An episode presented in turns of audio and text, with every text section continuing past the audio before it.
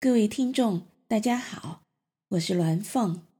今天节目的标题是“鸣凤栖树之处，卧龙潜修之所”，讲一讲合江废科举、开新学的经过。中国是一个幅员广大的农耕国家，绝大部分人民散居乡间，三千多年来官学极少，最高学府最早是周朝天子。建立的弼雍，后世称太学、国子监；诸侯之学为判公，地方则为乡学。自秦汉实行郡县制，有些郡县又有郡学、县学。仅在郡县城中，利用文庙、祠堂办学，如合江县城的凤仪书院。但是能入官学的是极少数，绝大多数的教育。都是民间自办。汉人的教育主要通过塾师传承，请塾师在家教授子弟的叫家塾。乡村或宗族捐助钱财、学田，以诸谷聘师，以村社、宗祠设塾，教育本村本族子弟，叫村塾或族塾。乡绅富户捐款捐义田，以诸谷聘师。利用寺院、庙宇、祠堂设塾，教育贫寒子弟的叫义塾。合江县清末就有三十多间义塾，塾师自己开门授业的称门馆，就是春秋时孔夫子式的，以及后来大规模的名师聚集的书院，如建于北宋的岳麓书院，已经隐隐有现代大学的风范。在各种塾里受过教育的青年，开始是经过推举，后来通过科举进入国家的管理阶层。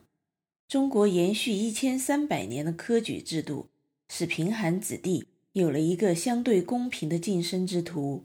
莘莘学子们跟随塾师学习十年上下，参加县、省、全国考试，层层淘汰，层层选拔，佼佼者。源源不断充实官僚队伍，被淘汰者成为数量巨大的散居民间的文化传承者。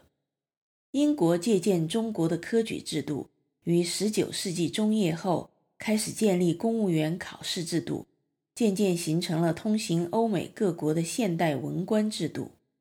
但是华夏文明孤独地传承数千年，一切的典章制度都是为农耕社会量身定制。到了晚清，突然面对西方工业文明的强力冲击，想要急起直追，一切都必须大改大变，包括科举制度、教育制度。因为熟师教授、科举考教的经学策论无法教育和选拔出工业文明所需要的人才。清廷于光绪三十一年，即一九零五年，正式宣布废除科举。命全国各省县兴办新学，包括小学、中学，含师范。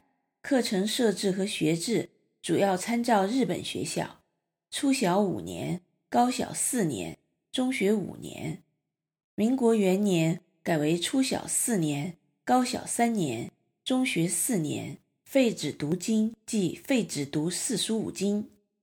民国十一年，一九二二年。由胡适、陶行知等推动主导，颁布了壬戌新学制，课程设置、教材南本于美国学校，从美国移植了著名的中小学六三三制，即小学六年含初小四年、高小两年，初中三年、高中三年。但是仓促之间，各县只能在县城先办初等小学。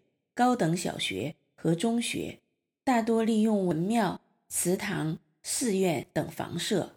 县城的初小、高小和中学都是住宿制，各乡学子离家别乡到县城求学，食宿都由学校安排。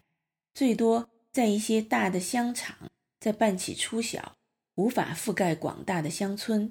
因此，虽然废了科举，城乡各种塾学。依然保留，政府对塾师定期培训，使塾师们在教授经学外，也兼受心学。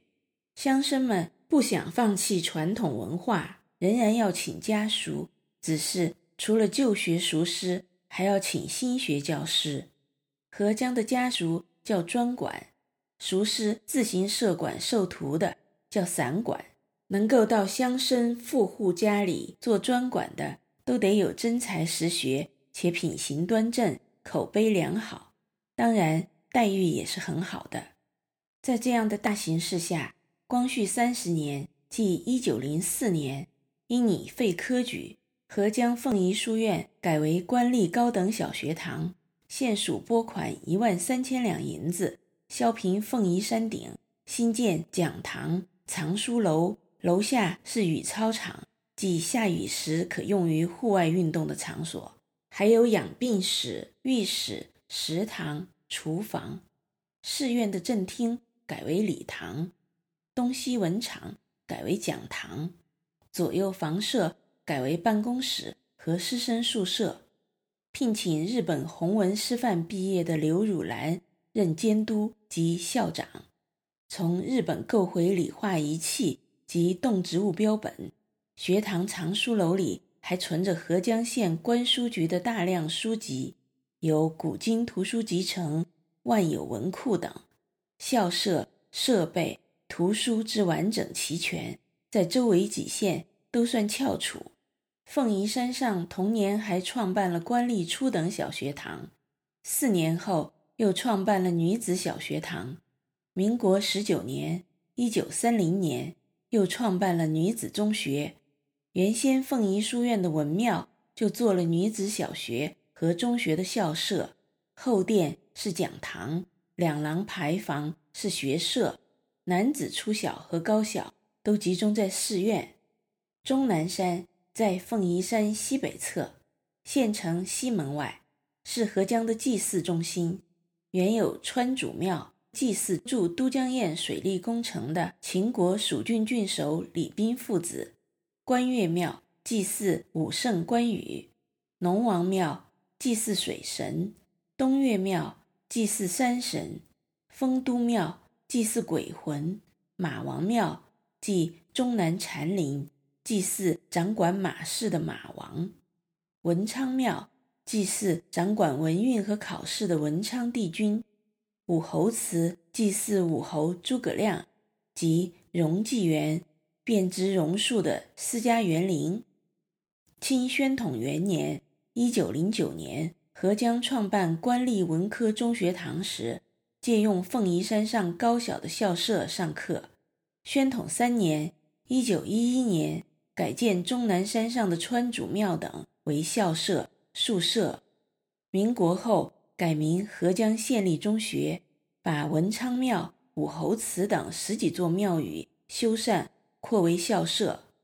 终南山校园内有一副对联，颇有气势：“乔木阴云天，问古今真干良才。枝叶几经鸣凤树，大江流日夜，欲分复烟波渔父。长竿直钓卧龙来。”寓意终南山。乃鸣凤栖宿之处，卧龙潜修之所。民国二十四年，即一九三五年，凤仪山上的合江县立初小和高小合并为县立小学，与终南山上的县立中学分处于西门更辉门内外。合江县立中学的历任校长有毕业于日本早稻田大学的刘继刚校长。也有毕业于南京国立中央大学的女校长王佩瑜，两位校长都是合江本县人。